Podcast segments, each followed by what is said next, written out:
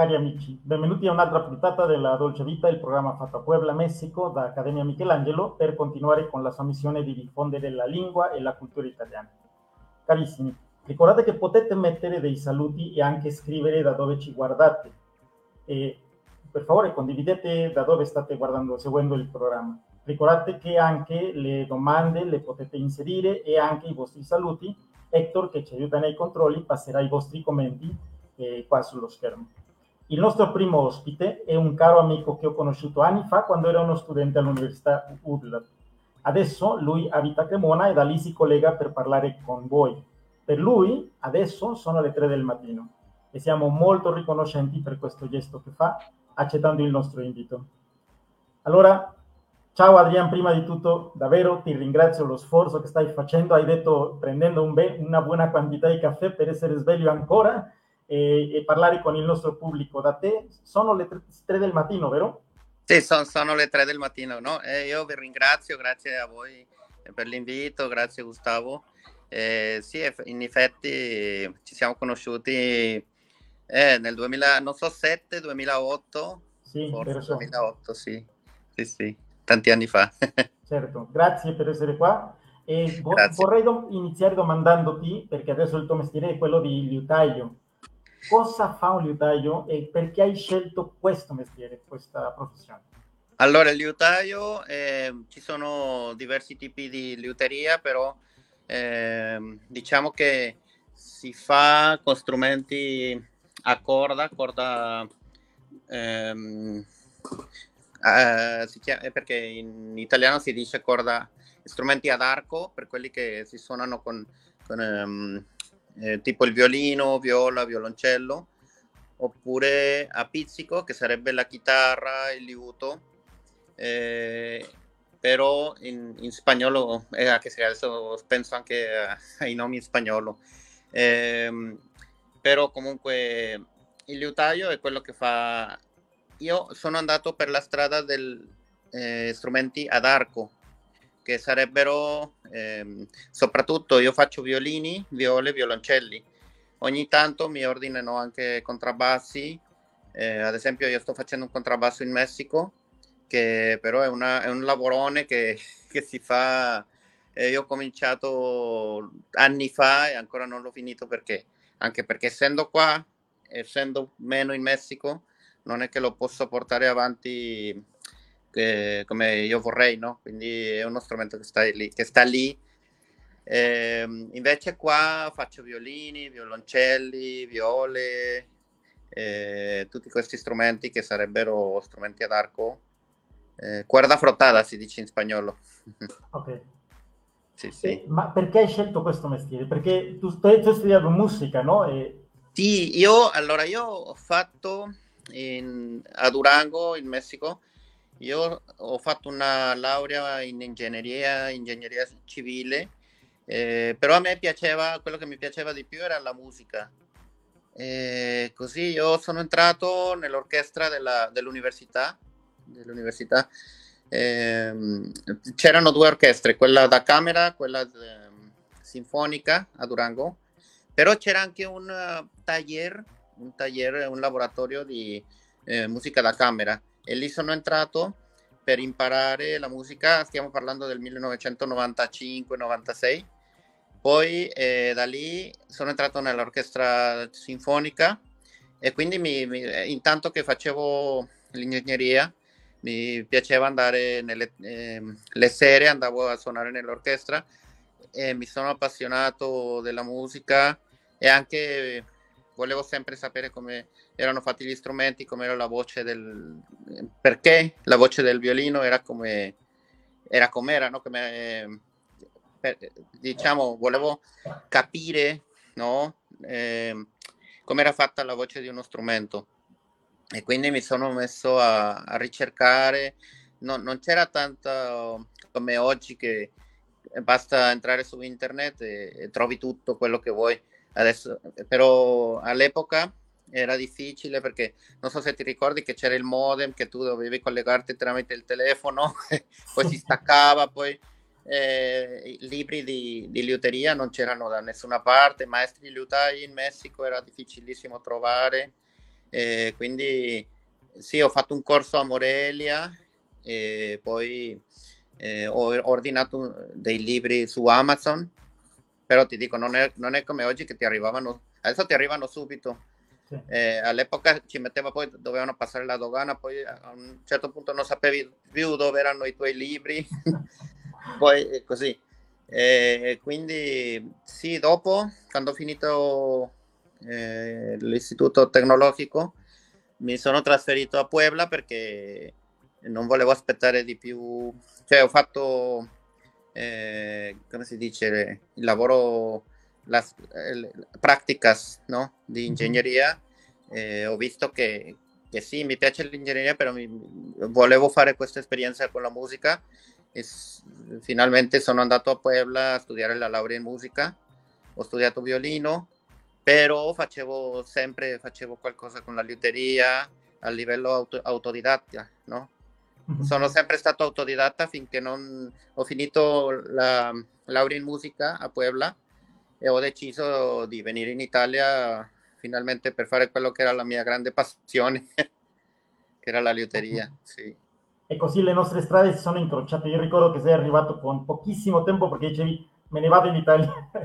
sì, sì, perché io, io non sapevo, cioè non, per me non era una cosa molto fattibile, molto, eh, non, non, lo vedevo molto possibile. Dicevo, ma sì, andare in Europa è un sogno. E quindi ho studiato francese alla UDLA, ho studiato anche tedesco e non ho mai studiato italiano e quindi quando, quando mi hanno, perché mi hanno accettato, mi hanno mandato una lettera eh, all'inizio del, 2000, del 2007, mi hanno mandato una lettera di Cremona mm-hmm. per dirmi che ero stato preaccettato per l'esame, no? Eh, perché c'era un esame per entrare sia in prima, in seconda, in terza, quindi loro ti, tu facevi l'esame e loro ti mettevano, decidevano se metterti, eh, siccome io suonavo il violino, avevo già costruito e diciamo che avevo un background, mi hanno messo subito in terza. E così ho iniziato, ho fatto la terza, quarta, quinta, poi ho, ho fatto diverse cose lì e ho fatto un sacco di cose. E poi ho continuato a studiare musica, ho suonato con alcune orchestre, così, sì, insomma, un po' di cose. Guarda che bella strada, come dici, un sogno, ma un sogno molto concreto, è diventato una realtà e questo, complimenti per questo. Vorrei Grazie. domandarti quali sono finora, quali sono state finora le tue principali soddisfazioni come liutaio? Ah, come liutaio eh, devo dire che sono molto contento di, di aver fatto strumenti anche per eh, è, è, è, sempre un sogno fare questo, strumenti per uh, grandi musicisti, che io non l'avrei mai pensato, però eh, i miei strumenti sono piaciuti anche a grandi, a grandi musicisti che, che adesso li suonano. E quello è una grande soddisfazione. Tra qualche nome che vorresti o citare? Come? qualche nome che vorresti citare di questi? Sì, eh, allora c'è un violinista argentino, è argentino ma anche tedesco, Manfredo Kremer, c'è Luca Giardini, un eh, violinista italiano che suona nell'Europa Galante, c'è Rosella Borsoni che suona sempre nell'Europa Galante, eh, ho fatto qualche sistemazione sul violino di Fabio Biondi che è un grande musicista eh, lui non ha un mio violino, però ha un violino che ho sistemato, che ho fatto in ponticello, che è una parte importante per il suono. E adesso sì, Gian Andrea Guerra è un altro grande violinista che adesso sta facendo dischi, un sacco di registrazioni, video anche. E adesso chi, chi è che non mi viene in mente? Sì, comunque c'è un insegnante che adesso è l'insegnante di violino barocco alla UNAM in Messico, wow. Raquel, Raquel, Masmano, e, insomma ci sono alcuni, e ti dico, queste sono grandi soddisfazioni. Come no, senza dubbio. Senti, eh, quanto lavoro c'è dietro la costruzione di uno strumento? E anche abbiamo delle foto, tu ci hai condiviso delle foto, chiediamo a Hector se gentilmente può proiettarne qual- alcune se ci puoi raccontare man mano ah, a paio, sì. no? Questo è un violino barocco, nel senso che l'ho fatto come si faceva nel 600.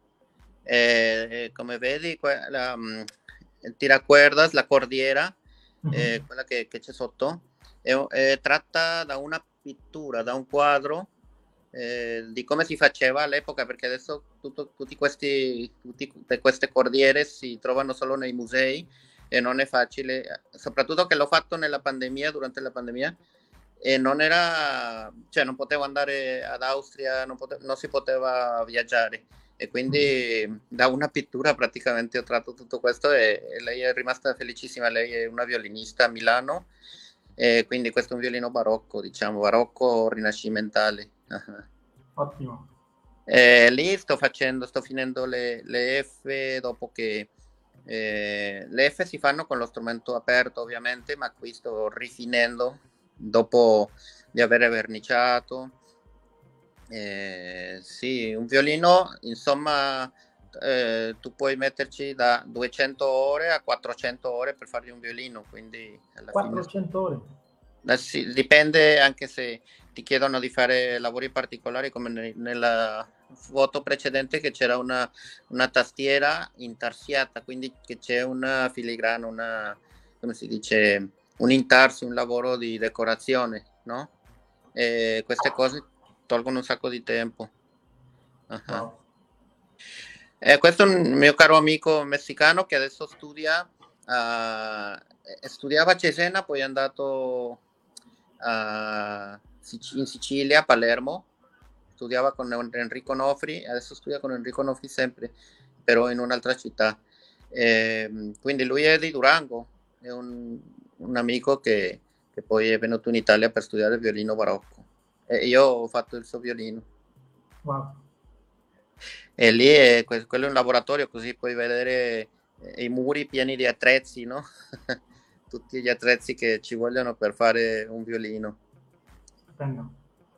Uh-huh. Sempre la stessa foto. Lì sto facendo, sto raccordando i bordi di uno strumento, di un violino e sto raccordando insieme così perché devono seguire la, la linea, no? la sagoma, la sagoma del, delle fasce, che sarebbe eh, in spagnolo la corona di, costillas. Uh-huh.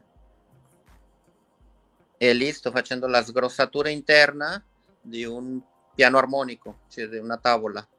Uh-huh.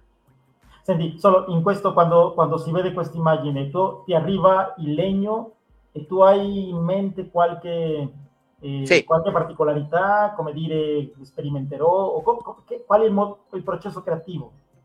Sì, ci sono, eh, ci sono tanti, tu, eh, ci sono dei diagrammi, ci sono dei, delle schede tecniche che tu puoi copiare tu, eh, per copiare Guarneri, Amati, Stradivari e quindi tu hai già un'idea prima, no?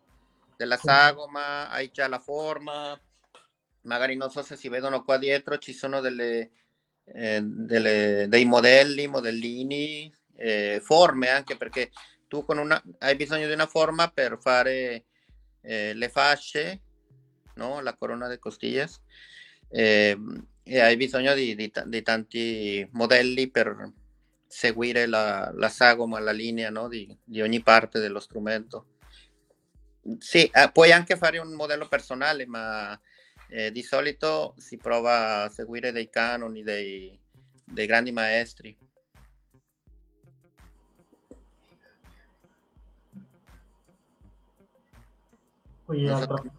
Mi sentite adesso? Sì. Perfettamente, sì. E qua sto svuotando dentro una, una testa di violino, un, un riccio, una, una voluta. Ehm, questo sì, sempre questo si fa a mano dal pezzo di legno, ovviamente come l'altro eh, tu prima eh, tagli, prima fai le fasce, poi dalle fasce ricavi il contorno, la, la, sagoma e dopo tagli tavola e fondo, li, li, lavori, li sgrossi, li finisci e dopo fai la testa, che, che, che questa qui. Mm-hmm. Da, sempre da un blocco di legno, da un blocco di legno. Certo. Ricordiamo al nostro pubblico, abbiamo un'opportunità unica per, per ascoltare chi fa, chi realizza questo, questi strumenti. Se c'è qualcuno che vuole fare qualche domanda e apparirà qua davanti, potremmo leggerla. Come sta, state vedendo in questa striscia. E, mentre ancora ci racconti con le fotografie, c'è tanto rapporto da vicino con il legno, con il materiale, è possibile avere un rapporto affettivo? Cioè tu sviluppi un rapporto affettivo con i tuoi strumenti? Sì, certo, più che altro quando tu lasci andare uno strumento, io dico è come, come uno che lascia andare un figlio che, che dici eh, mi raccomando fai il bravo, eh, comportati bene perché eh, hai, hai, sempre questa paura che, che il tuo strumento ehm, eh, tu vuoi che, che faccia una, una, bella figura, no? E quindi hai sempre questo legame con lo strumento, anche se ce l'ha.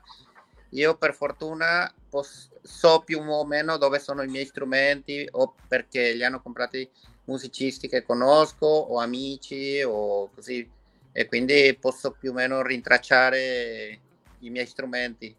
Eh, sì, sì, c'è un rapporto, certo, c'è un rapporto affettivo. Bello, bello, bello sapere questo. Ti possono contattare e appariranno anche sulle nostre reti, anche nei commenti del, della trasmissione, appariranno i contatti di, sul Facebook, su Instagram che ci hai condiviso e se qualcuno, se qualcuno vorresse, volesse eh, avere uno strumento fatto da te, può rintracciare e collegarsi. Certo, sì, sì, certo, mi può scrivere sia su Facebook che su Instagram. Adesso la, il sito web non ce l'ho ancora, però lo sto già progettando. Stupendo. Appena tu ce l'abbia, per favore condividilo, per così certo, certo. E lo possiamo mettere a disposizione senza... Volentieri, senza grazie. E va, ecco. Guarda, Adrian, potresti raccontare come hai cominciato a fare gli strumenti? Io ho cominciato perché c'era alla, a Durango, c'era questa orchestra di camera, questo taller di musica di camera eh, lì eh, devo dire che non c'era nessuno che sistemasse gli strumenti, eh, quindi un, un, violista, amico mio, si è messo a, a, fare esperimenti, a sistemare gli strumenti come, come poteva, come, eh, senza cioè non aveva studiato, non sapeva niente, però si è messo a, a ricercare, poi fatto, è andato in Città del Messico, ha trovato un liutaio che gli ha insegnato un po' di cose e lui mi ha insegnato quello che sapeva e ci siamo, io per curiosità, no? Ci siamo messi a, a fare strumenti, prima lui e dopo io ho imparato quello che... Dopo sono andato a Morelia e, e dopo tutto il resto l'ho fatto autodidatta, l'ho fatto eh, comprando libri, compra- tro- cercando su internet, dicevo, non era così facile come adesso, però si riusciva. O, o mandavo delle mail a, ai grandi liutai che trovavo su internet, a, a volte non mi rispondevano, pochi rispondevano e quindi non è stata facile, non c'era molta informazione, non c'era, eh, come dire, non era molto alla mano la cosa e quindi ho dovuto faticare. Ci credo, ma ecco, fai solo violini di domanda Salvador o qualche altro strumento? Violini, viole, violoncelli e contrabbassi. Qual... Benjamin, c'è qualche strumento in... che, che, ti è piaciuto fare di più? Eh, sì, io ultimamente sto facendo violini barocchi, che sarebbero quelli del 600 e 700 eh, che si suonano con, con, corde in budello, corde in budello nudo, senza la, come si dice, la, il rivestimento, no? Sono corde che tu le guardi sembra nylon, però più colore oro, no? Mm. E questo è budello di montone, di pecora, budello di, anche di bue, di mucca, e questi strumenti hanno un suono molto bello, come si faceva nel 600, nel 700, anche, nel, anche i primi strumenti del 500, fine 500. Interessante.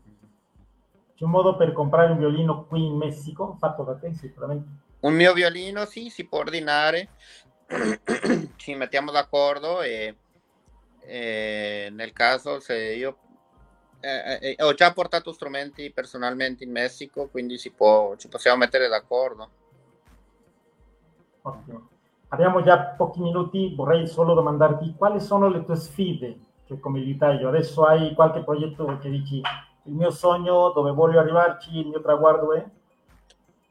Allora, il mio, il mio sogno adesso io vorrei raggiungere, cioè uno come liutaio vorrebbe eh, che i suoi strumenti arrivassero più lontano possibile, che, che eh, fossero un po' dappertutto, no? che fossero conosciuti da tutti, però è diciamo una cosa, è un sogno, è una cosa che, a cui si tende, ma non, non per forza si deve raggiungere, però diciamo che, che, che i tuoi strumenti vadano nelle grandi orchestre e siano apprezzati da, da grandi musicisti, però anche eh, è quello che vorrebbe uno, no?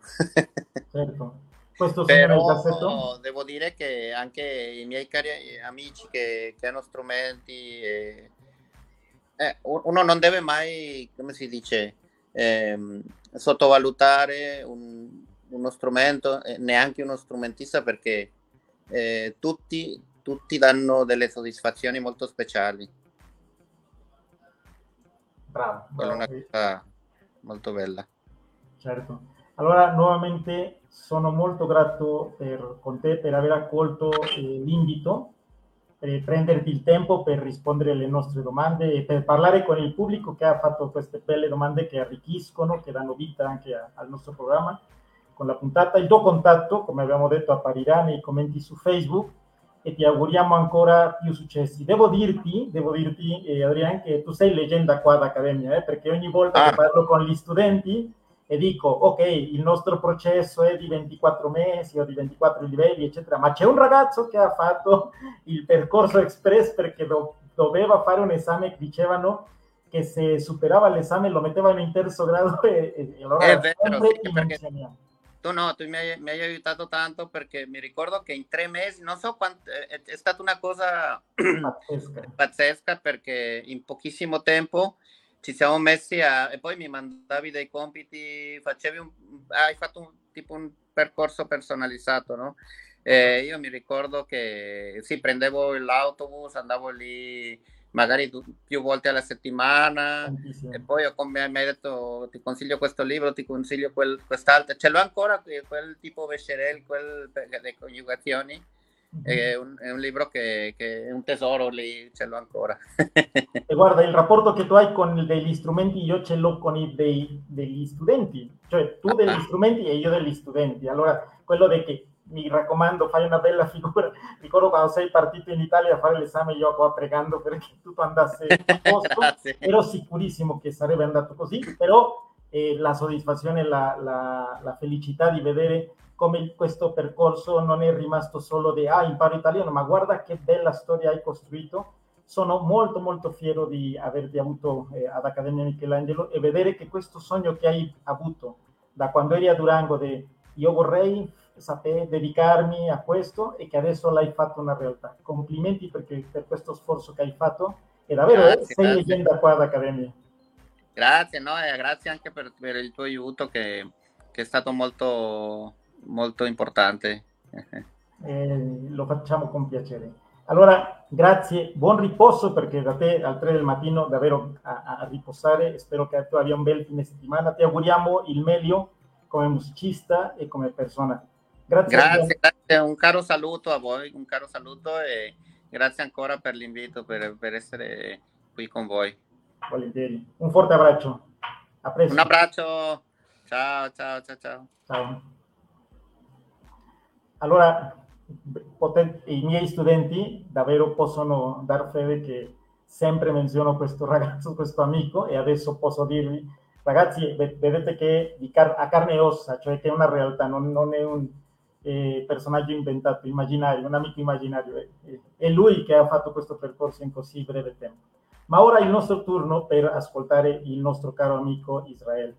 Lo psicologo che da Celaya si collega per aiutarci a conoscere strategie, a farci riflettere dell'importanza, del bisogno di questi rapporti con gli altri. Allora diamo il benvenuto a Israele che è pronto già anche per la sua partecipazione. Ciao Isra, benvenuto. Ciao, come stai? Siamo molto molto contenti e desiderosi di ascoltare che cosa ci porti oggi. Eh, oggi voglio parlarvi a voi sull'importanza, il bisogno che c'è eh, nel contatto fisico tra le persone, eh, principalmente tra la coppia, eh, i mariti, il marito e la moglie. Quindi fin dal fidanzamento il bisogno del contatto fisico ci vuole eh, tanto. E lo voglio parlare voglio parlare di questo dei benefici dimostrati della scienza. Quello che vuole il contatto fisico quello che parlo del contatto fisico parlo degli abbracci delle carezze, del bacio. Questo è proprio del contatto fisico, prendere le mani, eh, dare una pacca in spalla. E, e questo è il contatto fisico. E allora, non soltanto è un contatto fisico sentire nel corpo, è informazione, energia e calore e questo rivolge a tutto l'essere dell'uomo o la persona. Quindi fin da bambino la crescita emozionale, la crescita biologica, noi abbiamo bisogno del contatto della madre, dell'abbraccio, del bacio. E questo rendeva in beneficio alla crescita. Perciò in un esperimento che alcuni dicevano dei bambini, quelli che non avevano la vicinanza con la mamma nel contatto fisico, a quelli che vedevano il contatto fisico con la mamma una crescita, un sviluppo sano attraverso il contatto fisico quello che dice l'abbraccio, essere toccato. Perciò in la preghiera Gesù era, parlava di un contatto. Lasciate i bambini che si avvicinarsi e toccare. Toccare. Allora, questa energia, questo calore è per guarire dicono che noi abbiamo bisogno eh, più di 20 abbracci al giorno. Quindi a volte ne uno pure. Quindi noi in, in, attraverso la, la coppia eh, dobbiamo più sentire. Noi sentiamo l'amore attraverso il contatto fisico in questo tempo vuole essere sostituito da alcuni dispositivi elettronico, tecnologico, essere l'abbraccio, il bacio, la carezza, però mai sarà sostituito il contatto fisico. E quindi attraverso la coppia bisogno di questo. Cosa dice la, la scienza? Allora, aiuta a ridurre il dolore. Perciò da bambino, quando noi in una andare giocando, un colpo, una caduta, l'abbraccio della mamma, il sentire va bene, stai bene, eh, magico. Il dolore passava, già non si sentiva uguale. A volte il, il senso del eh, un dolore emozionale, te sentivi triste eh, e l'abbraccio, beh, stai qui, tutto bene. Questo possiamo dire che minora una carga emozionale. Proprio che qualcosa, il battito cardiaco lento, irregolare, aiuta perciò una donna nel senso si sente arrabbiata e tutto, e a volte l'uomo no, no, vieni, vieni, un abbraccio. E la donna passa l'emozione, che qualcosa minore aiuta a ridurre il cortisolo, l'ormone dello stress. Quindi a volte stiamo nell'emozione, tutto quanto, eh, l'estress, il contatto fisico. Perciò si sente quando uno ti prende la mano. A volte tu vedi, prendili la mano e vedrai si sente bene. Quello che dicevo, una trasmissione non solo di calore, energia, emozione attraverso il contatto fisico. E nella coppia bisogna tanto questo. Allora, non sto parlando adesso di un contatto sessuale che c'è da di più, che la coppia quando non c'è già neppure questo contatto è una cosa terribile. Però quando comincia uno a vedere che già comincia a stare male in un contatto sessuale, è nell'altro contatto, è lo sguardo. La coppia ya non si dà il contatto fisico attraverso lo sguardo, attraverso una carezza.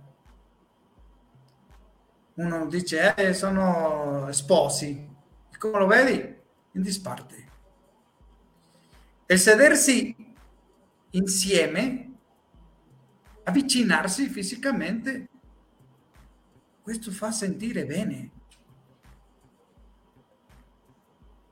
Quindi eh, minorare anche eh, la situazione dell'estress nel dormire anche aiuta il contatto fisico al riposo notturno che sia più profondo e rigenerante. Che un'altra cosa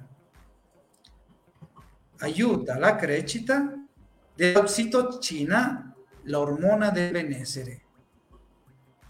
Quindi il contatto fisico di questa ormona va a sentirsi bene, perciò l'ormone del benessere. Perciò noi da bambino, non perché già abbiamo cresciuto, adulti, non abbiamo bisogno di questo, no, mai. E penso che questo sarebbe il, il, il tempo difficile dove la tecnologia vuole sostituire il contatto fisico. E nemmeno nella coppia, mai. Abbiamo bisogno della carezza, dell'abbraccio, del bacio. Perciò dico, e ancora di più contatto sessuale. Però ci sarà tempo dopo parlare di questo. Però sì, quei benefici della dimostrazione attraverso il contatto fisico, molto importante. E poi abbiamo visto, siamo passati per il tempo della pandemia dove per questioni di salute il contatto fisico è molto diminuito e molto ristretto. Ancora siamo diffidenti di darci la mano, di tornare a... perché dobbiamo essere attenti senza dubbio, però lì abbiamo sperimentato per la privazione di questo contatto fisico quanto ci mancava e quante volte certo. volevamo salutare i nostri nonni, i nostri genitori però sapevamo che lo dovevamo fare magari attraverso un vetro quando passavamo a lasciare qualcosa e salutavamo da lontano, ma non potevamo fare questo abbraccio. E lì eh, vedevamo quanto era importante e, e, quante volte quando ce l'avevamo a portata di mano lo trascuravamo o non ci rendevamo conto di quanto era, era vitale certo. per, per... Esatto, e questa è la parola, vitale. Questa è la parola. E come dicevo, dal bambini o di essere neonato bisognavamo del contatto fisico della mamma. Pure de, adulti ancora abbiamo bisogno di questo contatto. Sì, sì. Stupendo.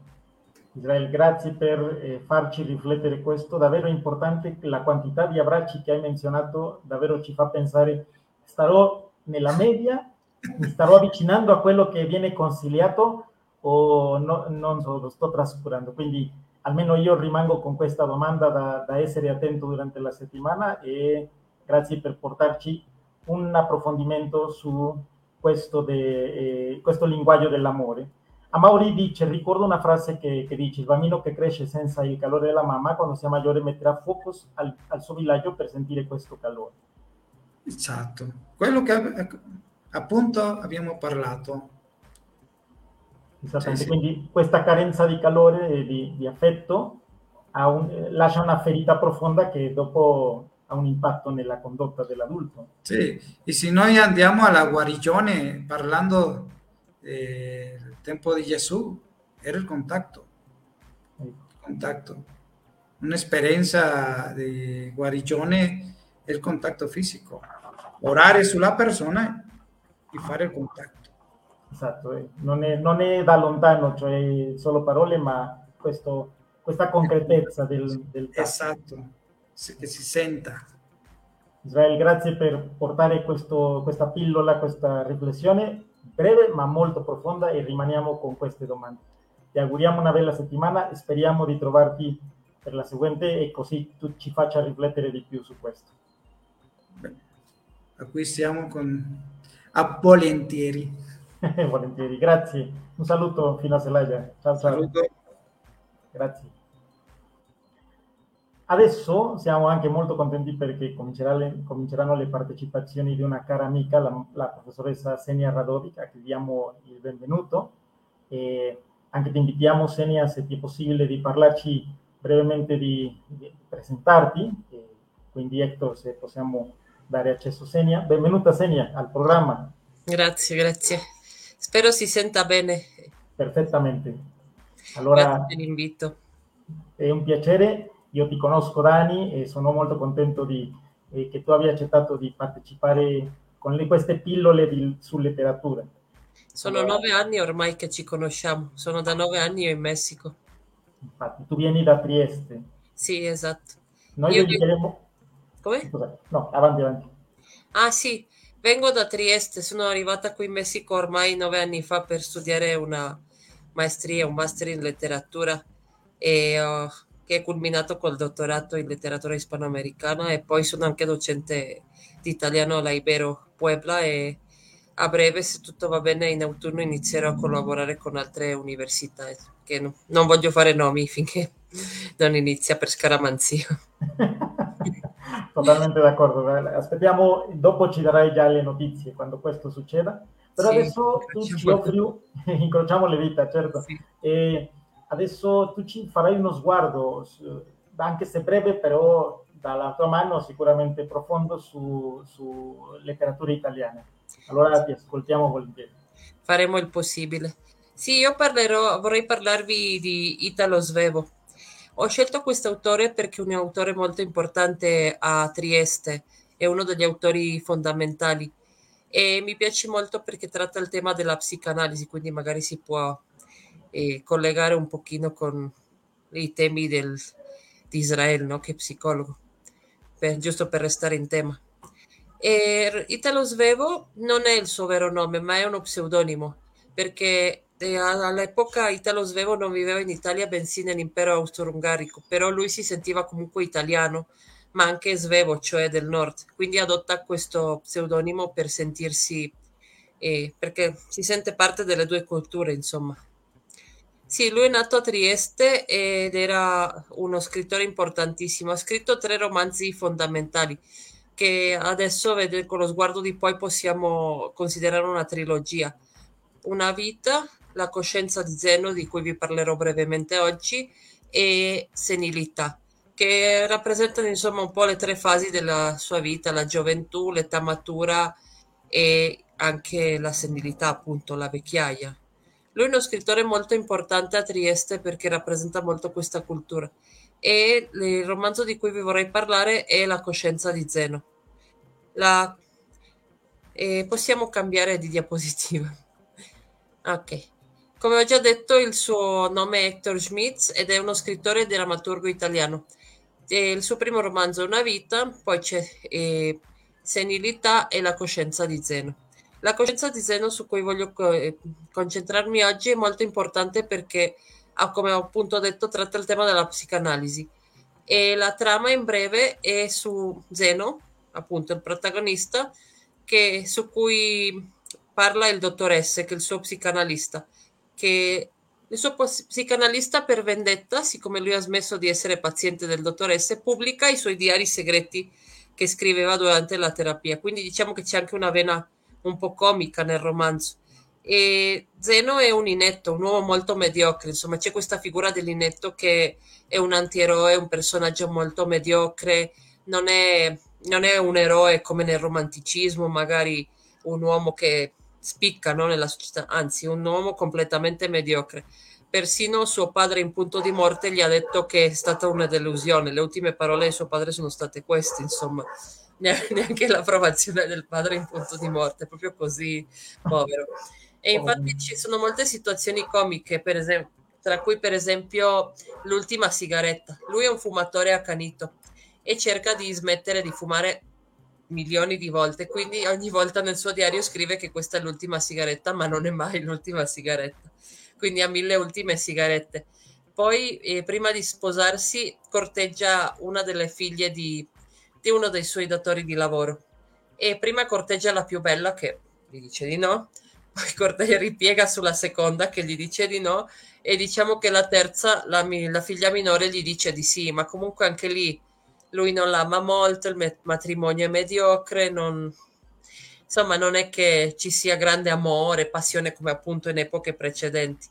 Quindi Zeno, insomma, va in giro per la vita essendo mediocre, anche nel suo lavoro è mediocre e ha anche un disturbo alla gamba perché pensa, si mette a pensare su come camminare e quindi nel pensare nel processo di camminare diventa zoppo, non riesce a camminare bene perché si autosuggestiona. Quindi è proprio un personaggio povero, un pochino fallimentare. Perciò sì, Diciamo che io consiglio questo romanzo per la sua vena comica, ma anche per questo aspetto della psicoanalisi, perché nonostante la, insomma, il lato comico c'è molta introspezione, riflessione sulla condizione umana, perché eh, possiamo anche vedere eh, la, come influenza di Schopenhauer, di Nietzsche, di grandi filosofi dell'epoca, ma anche di Freud, soprattutto in questo caso, perché la coscienza, proprio la parola stessa coscienza, è un termine freudiano, insomma, ci fa pensare all'inconscio, no? E a Freud e alla psicanalisi. Soprattutto era molto moderno il fatto che eh, Zeno andasse da uno psicanalista per l'epoca, no? Perché ricordiamo che sono, il romanzo è stato scritto nel 23, sono gli anni 20 del Novecento, insomma, non è, andava di moda, ma non tutti se lo potevano, insomma, permettere, no? E quindi, insomma, queste sono le sue influenze. Importante anche la sua amicizia con James Joyce, un altro scrittore irlandese di cui arricchiva la opera e lo influenzava e si influenzavano a vicenda, erano molto amici i due scrittori. Quindi c'è anche molta multiculturalità nel, in Italo Svevo perché lui era anche di origini ebraiche, quindi c'è anche questo lato no? della sua biografia. Ecco, più o meno a grandi linee questa sarebbe il riassunto proprio in cinque minuti di un'opera così estesa e importante. Non so se abbiate delle domande o... Se il pubblico ha delle domande, ma ti devo dire che ho acquistato tempo fa questo libro della coscienza di seno sì. è lì ad aspettarmi, ma adesso che ti ho ascoltato ho detto ma perché ho lasciato passare tanto tempo? Mi è venuta la voglia di, di aprirlo subito. Sì, queste sono le sue influenze, insomma, il positivismo, Nietzsche, Schopenhauer, Freud e io ci metto anche Joyce, perché Joyce ha vissuto tantissimi anni a Trieste parlando sempre di letteratura, anche se Joyce è irlandese, comunque ci sono, c'è una statua di Joyce come una statua di, di Svevo, che abbiamo visto anche nel congresso no? in cui ho fatto gli itinerari no? Triest, literari triestini. Esatto. Sì, quindi è importante anche, insomma, sono, si sono auto-influenzati. Diciamo che Svevo non ha molto questa questione del flusso di coscienza come Joyce, ma comunque ci prova, diciamo.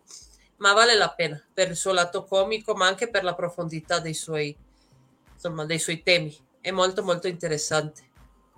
Stupendo. Grazie Senia per, per, questo approccio, questa pillola Grazie. su Svevo. Svevo in pillole era, così era intitolata questa, sì. la tua prima partecipazione di una grande esatto. successione, speriamo davvero, e siamo molto contenti di averti tra di noi. Se avete domande adesso è un buon momento per eh, scriverle, però anche per coloro che non vedono in diretta, che dopo, perché questo rimane sul Facebook e esatto. ci saranno persone che lo guarderanno durante settimana, voi potete scrivere anche le domande lì nei commenti e magari dopo li facciamo arrivare alla nostra professoressa o anche ai nostri invitati e se possibile possono essere ripresi nelle puntate successive. Quindi... Ah, non so se posso farmi un mini spazio di pubblicità. Ma per carità. se, se, hanno tempo e voglia, io ho una pagina che si chiama in Facebook e Instagram, Setrat, quindi magari mi possono mandare un messaggio privato anche lì con le domande, non c'è nessun problema. Ottimo, sì, anche sul commento, sui commenti di Facebook anche tu puoi entrare e puoi certo. condividerla lì. E... Ah, perfetto, va sì, bene. Così sentiti libera e saremo molto contenti di avere questo spazio aperto, per, che tu, tu stessa hai aperto, per certo. poter fare questi commenti. Grazie Senia per il tuo tempo. Grazie a te dell'invito. E, e aspettiamo volentieri la settimana prossima. Certo, molto volentieri. Grazie, un abbraccio. Grazie, un abbraccio anche a te. Ciao, ciao. ciao. Allora, guardate, anche è bello sentire eh, la pronuncia di Senia, la pronuncia di Trieste e guardate come piano piano che questa squadra di persone, di collaboratori cresce, voi potrete guardare eh, le diverse pronunce, le diverse forme di parlare, questo senza dubbio sarà una cosa bella anche. Allora, come abbiamo fatto la settimana scorsa, faccio alcune domande e voi potete, se volete gentilmente scrivere sui commenti di Facebook per vedere chi è il primo che, che la risponde. Allora, quante ore occorrono per fare un violino? Ha detto il nostro caro amico Adrian, quante ore lui, lui aveva bisogno di quante ore per costruire un violino. Non so se qualcuno ha potuto eh, prendere questo dato. Queste domande vengono fatte anche con l'intenzione di misurare, vedere la vostra comprensione orale e casomai non succede niente se non avete, ascol- avete ascoltato questo dato, voi potete riguardare questo pezzo di intervista eh, una volta che venga già messo sul Facebook e ascoltarlo direttamente da lui. E chiediamo esattamente bravo Ciao, molto bene, una buona risposta, tra 200 e 400 ore. Bravo Eva, stupendo, grazie. Allora, eh, voi eh, potete scrivere lì, Hector ci sta facendo l'aiuto di, di, poi trasferirlo a questa piattaforma da, dove noi stiamo trasmettendo. L'altra domanda è, questa viene dalla, dalla presentazione di Israele, quanti abbracci sarebbero necessari per essere sano e felice? In questa presentazione dove ha insistito tanto dell'importanza de, del contatto tra di noi, tra le persone che ci vogliamo bene e che quanto è importante questa carezza, questo contatto fisico per, per essere nutriti. Allora, quanti abbracci al giorno dovremmo ricevere per essere felici e sani nella nostra psiche? Bravo Lupita, 20 e di più. Stupendo, grazie per la tua risposta e un saluto Lupita. Bravo Eva, 20 al giorno, stupendo sono contento di vedere le vostre risposte. Grazie Mauri. A Mauri psicologo, eh? anche un giorno tu vorremmo ascoltarti qua e partecipare. Grazie Ciao per la risposta. Allora, mentre magari appare qualcun'altra, domande su letteratura, eh? attenti. Dove è nato Italo Svevo? Qual è la sua città? In questa pillola di letteratura e questo invito da prendere le opere di Italo Svevo, conoscerle di più, Ricordate l'intenzione di Accademia è di fare questo programma e diffondere la lingua e la cultura italiana. Allora, questo importante autore italiano, leggerlo direttamente e chi possa le- leggerlo nella lingua in cui è scritto, leggerlo proprio in italiano. Dove è nato? A Trieste, bravo Lupita, stupendo, buona risposta. Seguente domanda, qual è il suo nome vero? Grazie Ciava, totalmente giusta la risposta, Trieste. Italia. Trieste che si trova al nord, molto al nord in Italia, un posto molto bello. chi si trova al corso, di inter, di, al corso intermedio, nelle slide stiamo vedendo delle, eh, solo come sottofondo, perché il tema è grammatica, però vediamo come sottofondo alcune immagini della bellissima città di Trieste, davvero consigliabile visitarlo. Il nome vero di Italo Svevo, qualcuno lo sa, appariva un, nelle ultime slide che ha proiettato la professoressa. Bene, nel frattempo l'ultima domanda. Qual è la malattia che ha generato a Zeno, il protagonista di, questo, di questa coscienza di Zeno, quest'opera di Italo Svevo, la sua ipocondriasi, cioè il, la sua suggestione, che problema fisico ha generato in lui? Hector Schmitz, bravo Eva, questo è il nome di, reale vero di Italo Svevo, la, l'autore, lo scrittore. Ok? Aaron Hector Schmitz, bravo, vai, più completo ancora, grazie, ciao. Hector Schmitz, grazie Lupita per le, le risposte. E che malattia ha sofferto eh, Zeno, il protagonista del libro di Italo Svevo, per la sua suggestione. Eh, bravo. La, la professoressa vi sta guardando e ragazzi fate una bella figura.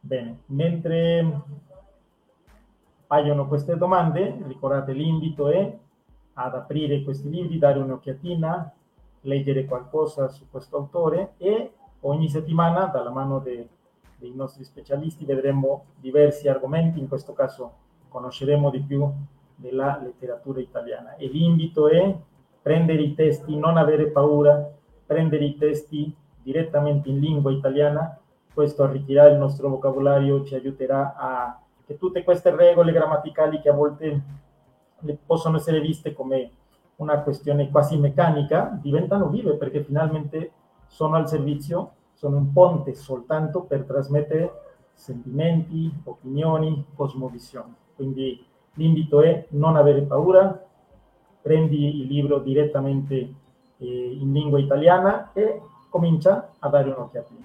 Man mano questa abilità crescerà. Ecco, grazie per il dato Xenia, i libri si trovano su Amazon. Allora, la malattia che ha avuto seno e che è diventato zoppo. Zoppo si scrive con la Z o doppia P O, zoppo, che significa una persona che cammina con difficoltà, che trascina un piede, che ecco, che ha dei problemi per avere un, un passo al momento di camminare. L'azione di una persona che eh, soffre questa malattia è zoppicare, allora, per esempio, se io, non so, sto camminando e ho un problema con la caviglia o calpesto una, una pietra, mi faccio male al piede, non cammino normale, cammino, cammino zoppicando, questa è l'azione. E questa è la malattia che ha eh, avuto Seno. Spero che abbia capito bene, Segna, dopo ci fai la conferma. E poi anche la dipendenza dal tabacco, questa è un'altra, non è venuta dalla sua ipocondriasi, però è vero che lui soffriva di questo. Quindi grazie Lupita per il, la tua condivisione. Spero che vi sia piaciuto, sono sicuro che sono state delle bellissime partecipazioni sia di Adrian come dei nostri cari amici Israel e Senia. Davvero sono molto contento di che la squadra crescerà e ancora troveremo, eh, ci sono già alcune persone che tra un paio di, di settimane si aggiungeranno alla squadra e ci permetteranno di avere un mosaico molto bello di, di conoscenza della lingua e della cultura italiana ogni settimana. A tutti voi vi auguro una, un bellissimo fine settimana, vi invio un forte abbraccio e come sempre non vorrei finire senza ringraziare Hector per la sua cooperazione aiutandoci con i controlli per poter far possibile questa trasmissione. A tutti davvero un bel fine settimana e ci incontriamo alla prossima. Grazie. Ciao ciao.